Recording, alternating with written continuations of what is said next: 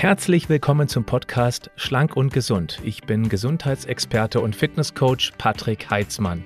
Dieser Podcast ist mir eine Herzensangelegenheit, weil ich dich unterstützen möchte, dass du noch fitter, gesünder und schlanker wirst. Schön, dass du mit dabei bist. Und schon wieder ist es Mittwoch. Wir sprechen heute in der Du fragst, ich antworte Runde über eine Frage, die mich von Stefan erreicht hat. Ich lese sie einmal vor. Stefan fragt, ich esse gerne Süßigkeiten, möchte nicht darauf verzichten. Auf was sollte ich achten? Gibt es bessere Süßigkeiten? Stefan, vielen Dank für diese Frage. Ich möchte zunächst einmal beginnen mit dem Grund. Das heißt, warum möchte man eigentlich ganz gerne Süßigkeiten essen? Denn die Antwort, es schmeckt einfach, wäre mir zu einfach. Es gibt vieles anderes, was man ansonsten auch essen könnte, was ebenfalls schmeckt. Gesundes und Ungesundes. Die Frage ist, möchte man mit dem Süßen, was man da isst, Heißhunger überbrücken oder einfach eine Lücke füllen zwischen zwei Mahlzeiten? Denn dann steht man ja insbesondere auf süß, um den Blutzuckerspiegel, der gerade bei Heißhunger ziemlich im Keller hängt, wieder nach oben zu bringen. Das ist der Grund, warum wir eben dann gerade Heißhunger auf Süßes haben und nicht speziell auf Deftiges. Also die Frage oder die Antwort auf deine Frage wäre hier, ist es um Heißhunger letztendlich zu blockieren? Weil dann wäre meine Antwort, dass die Mahlzeit, wenn sowas regelmäßig vorkommt, vor, diesem, vor dieser Süßigkeit, dieser Lust auf Süßigkeit, dass man die einmal genauer anschaut, ob die genügend Proteine hat.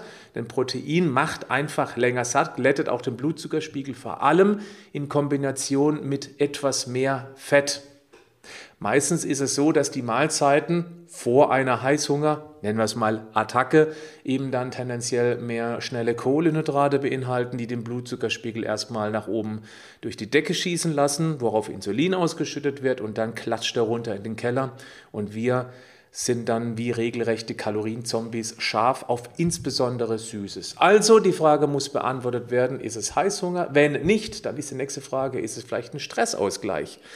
Oder ist es einfach auch, um sich für irgendetwas zu belohnen? Also gerade wenn es darum geht, Stress auszugleichen, dann ist es ja häufig so, dass man ebenfalls viel Energie für das gestresste Gehirn braucht.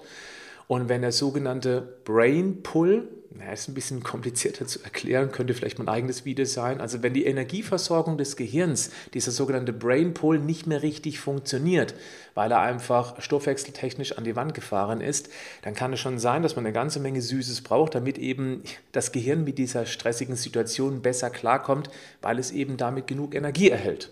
Die nächste Frage ist, ist es ein reiner Genuss?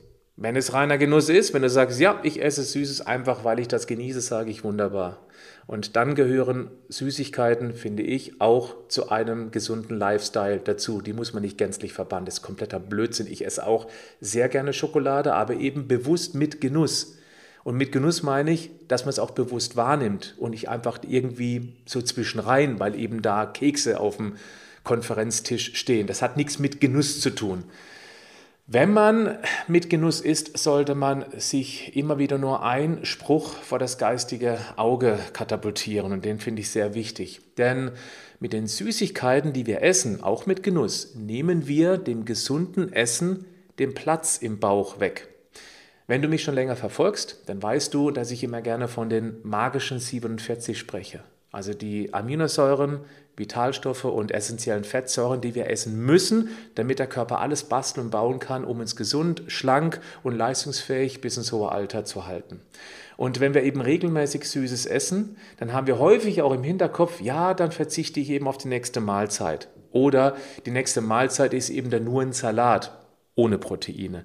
Und dann sorge ich auf lange Dauer durchaus für einen Mangel an irgendwelchen von diesen 47 Bausteinchen. Und das sollte man immer auf der Festplatte da oben haben. Ja? Das heißt, wenn du gerne Süßes isst, dann wäre mein Tipp, dass du zuerst etwas Gesundes isst, also wirklich bewusst Gesundes und danach eben dann das Süße mit Genuss. Und wenn du das schaffst, dann spricht überhaupt nichts dagegen, dass man eben auch Süßigkeiten genießt.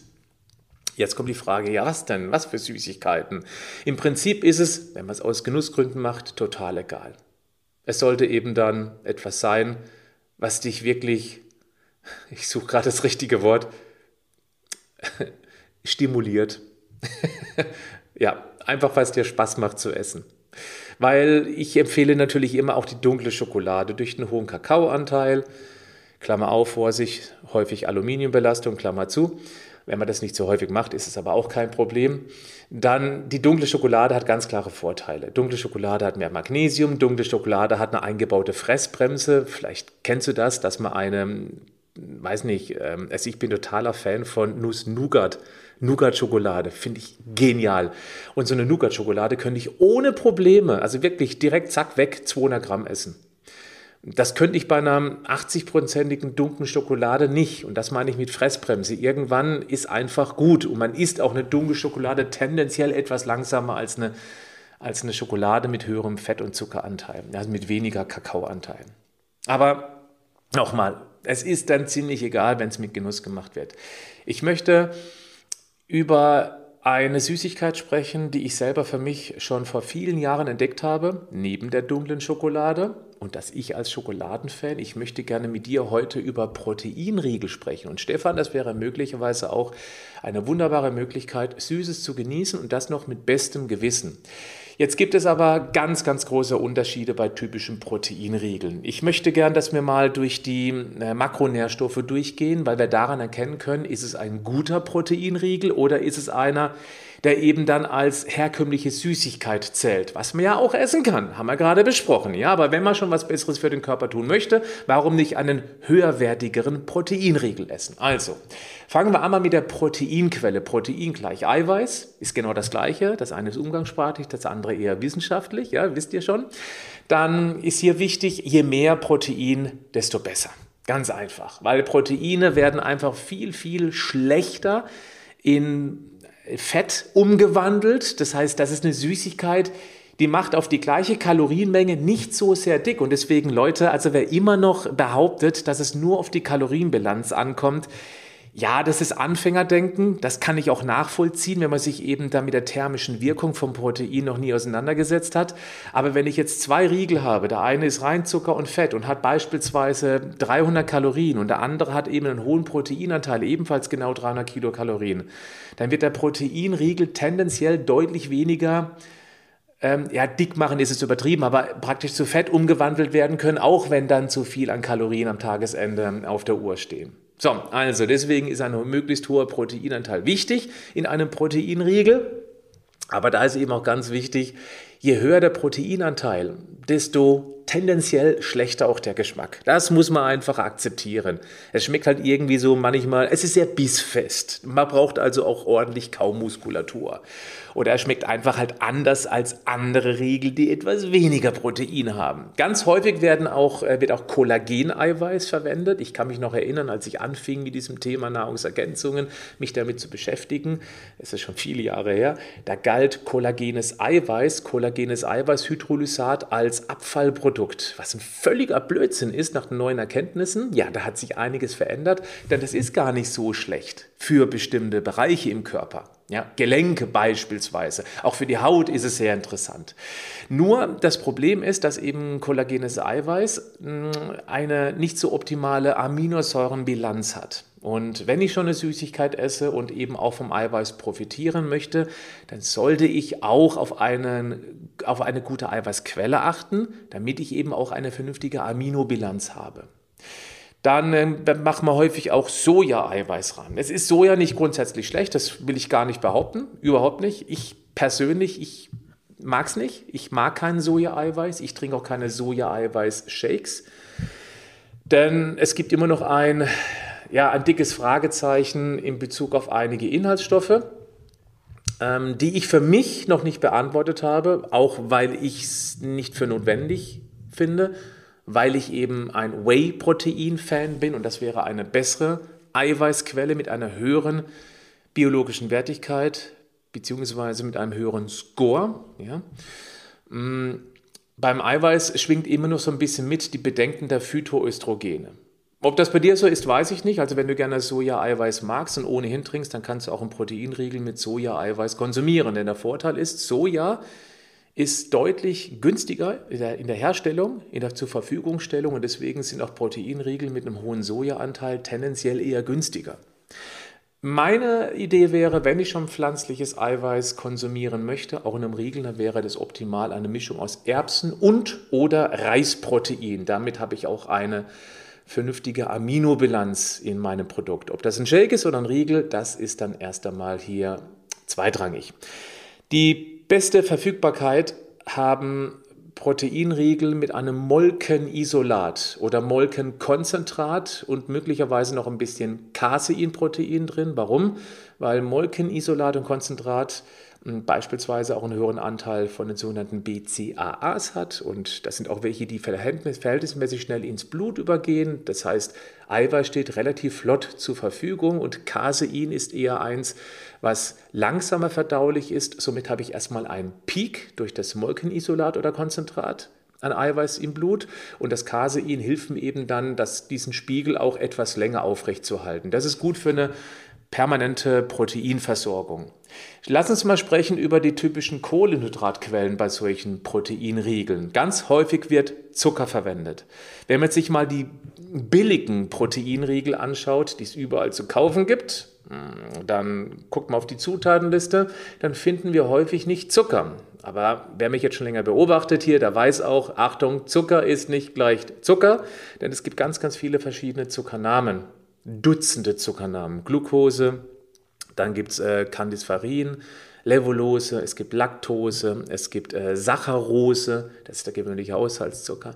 Und wenn eben Zucker nicht zu finden ist, aber zwei, drei andere Zuckerarten drauf, dann ist es eben auch ein gezuckerter Proteinriegel, was eben ungünstig wäre, weil genau das sorgt ja wieder tendenziell dafür, dass wir eben Blutzuckerschwankungen haben und dass es so ein Riegel eben nur kurzfristig Synapsenfasching bastelt dann wäre es auch ungünstig, wie ich finde, wenn man schon auf einen guten Proteinriegel achtet, dass da irgendwas mit Getreidebasis drin ist. Denn es gibt viele Menschen, die eine Glutensensitivität haben. Und wenn ich bei einem Proteinriegel, wo es nicht dringend sein muss, dass da auch Getreide drin sein muss, ich denke jetzt da an ein Produkt, das Corny heißt, ja, also das ist schon typisch auf Getreidebasis, dann kann man doch darauf verzichten.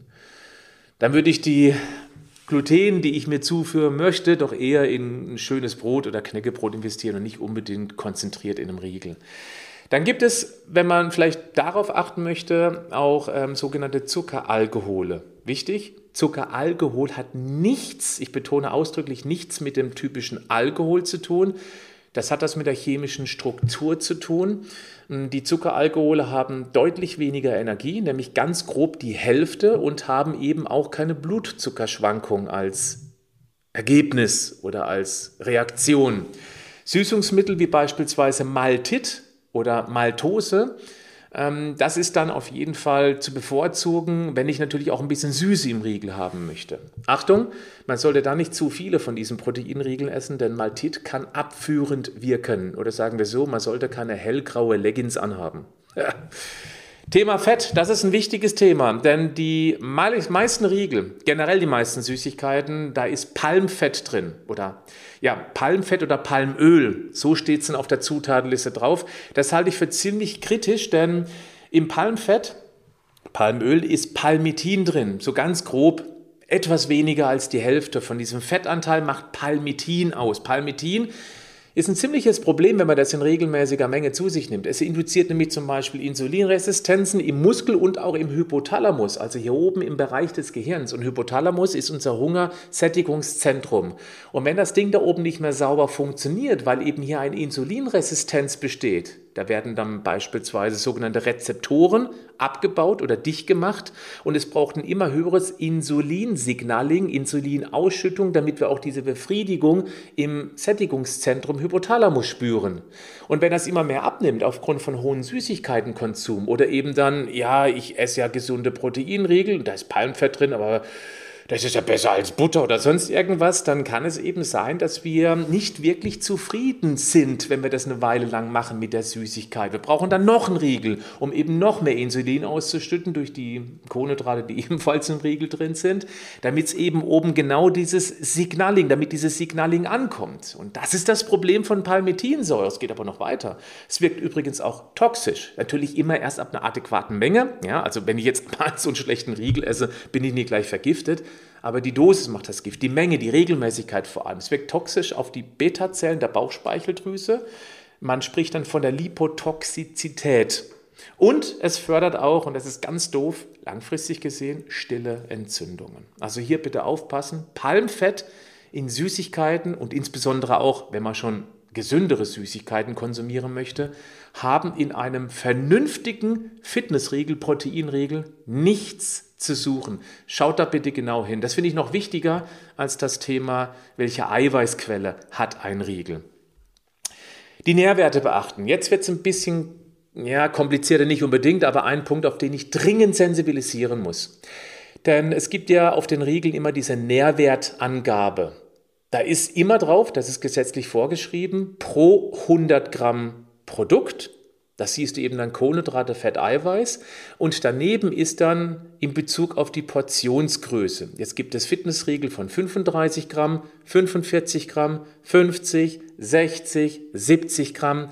Und du kannst ausschließlich nur, wenn du die Riegel in den Vergleich stellst, über die pro 100 Gramm Produkt gehen, nicht über die Riegelgröße.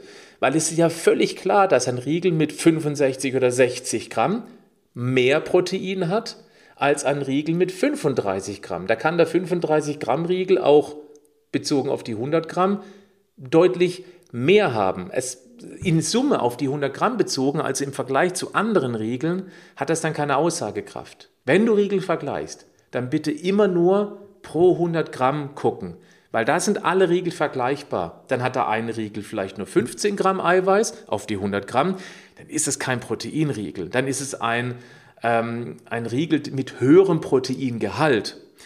Das kann aber auch sein, dass dann 25 Gramm drin sind oder 30, vielleicht sogar 40 Gramm. Und damit hast du einen schönen Vergleich.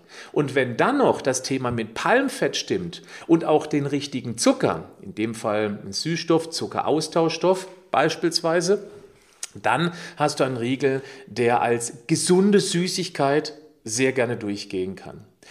Ich würde auch empfehlen, auf den Eiweißgehalt, Achtung, wichtig, nochmal pro 100 Gramm zu gucken, der sollte mindestens bei 25 Gramm bezogen auf die 100 Gramm liegen. Je höher, desto besser, aber tendenziell desto unleckerer wird er auch. Und dann sollte man auch hingucken, aus welcher Proteinquelle er kommt. Nochmal, kollagenes Eiweißhydrolysat ist nicht schlecht, aber ähm, es hat eben eine ungünstige Aminobilanz und bekommt einen Riegel schnell proteinreich hat aber im Endeffekt nicht so wahnsinnig viel davon, weil letztendlich gilt bei der Proteinaufnahme immer die sogenannte limitierende Aminosäure. Also die von den essentiellen, die am wenigsten vorkommt, limitiert alle anderen.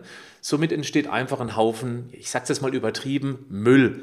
Das heißt, du hast einen Riegel mit 50 Gramm Eiweiß auf 100 Gramm, aber letztendlich kann der Körper gar nicht so viel verwerten, weil die Eiweißquelle dann möglicherweise nicht optimal ist. Ein Fitnessriegel, nein, Moment, ein Eiweißriegel, wir sind beim Eiweißriegel, der sollte möglichst keinen Zucker beinhalten. Ein Fitnessriegel kann Zucker beinhalten, weil da geht es vielleicht auch um die Ausdauerleistungsfähigkeit. Und wer viel Ausdauersport macht und unterwegs dann notfallmäßig versorgt sein möchte, verträgt auch mehr Zucker. Aber nicht bei einem Proteinriegel, das sollte eben möglichst kein Zucker. Vorsicht! Und äh, auch keine, kein, kein Zuckernamen zu finden sein, also Glucose oder Fructose und so ein Kram. Beim Fett bitte unbedingt nochmal, das ist wichtig, darauf achten, dass möglichst kein Palmfett drin ist.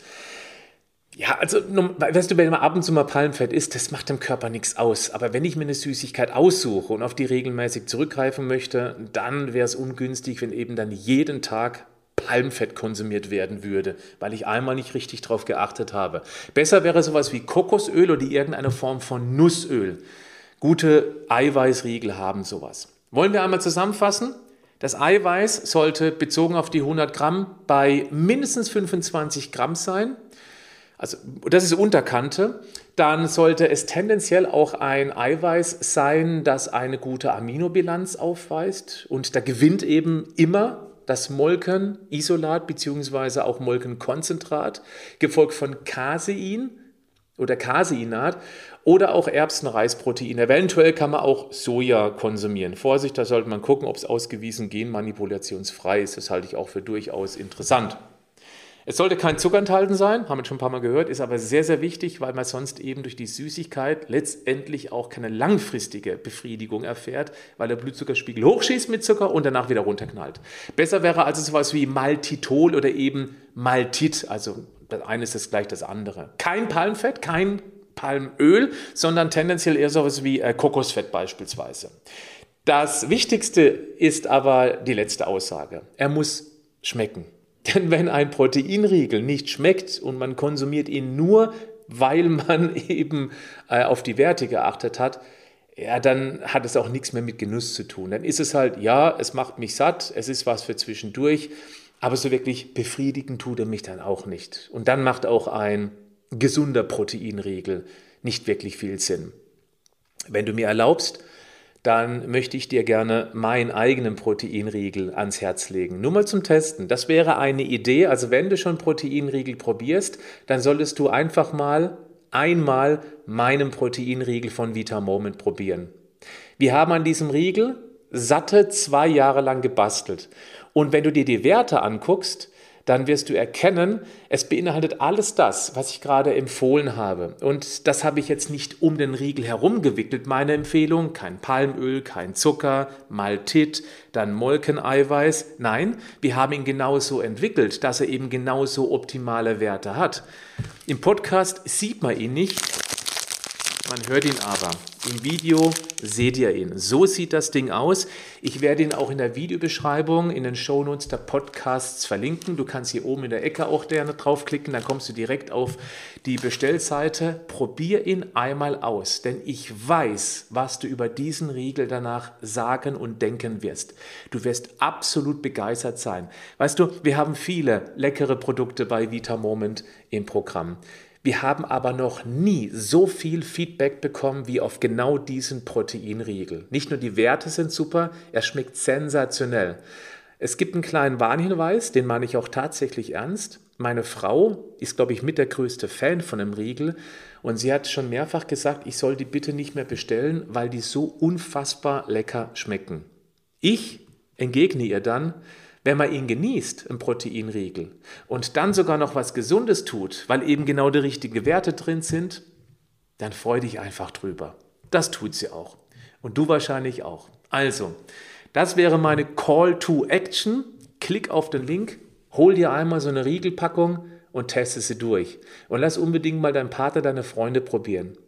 Und denen vielleicht noch nicht mal sagen, dass es ein gesunder Proteinriegel ist. Das wäre noch spannender. Mach das Ding auf, schneide ihn auf, gebe ihn zum Verköstigen und sage, wie schmeckt dir das? Wenn man danach dann noch sagen kann, das ist eine gesunde Süßigkeit, ja, dann ist es ja umso besser. In diesem Sinne, bleib gesund, aber mach auch was dafür. Bis zum nächsten Mal. Bis dann, ciao.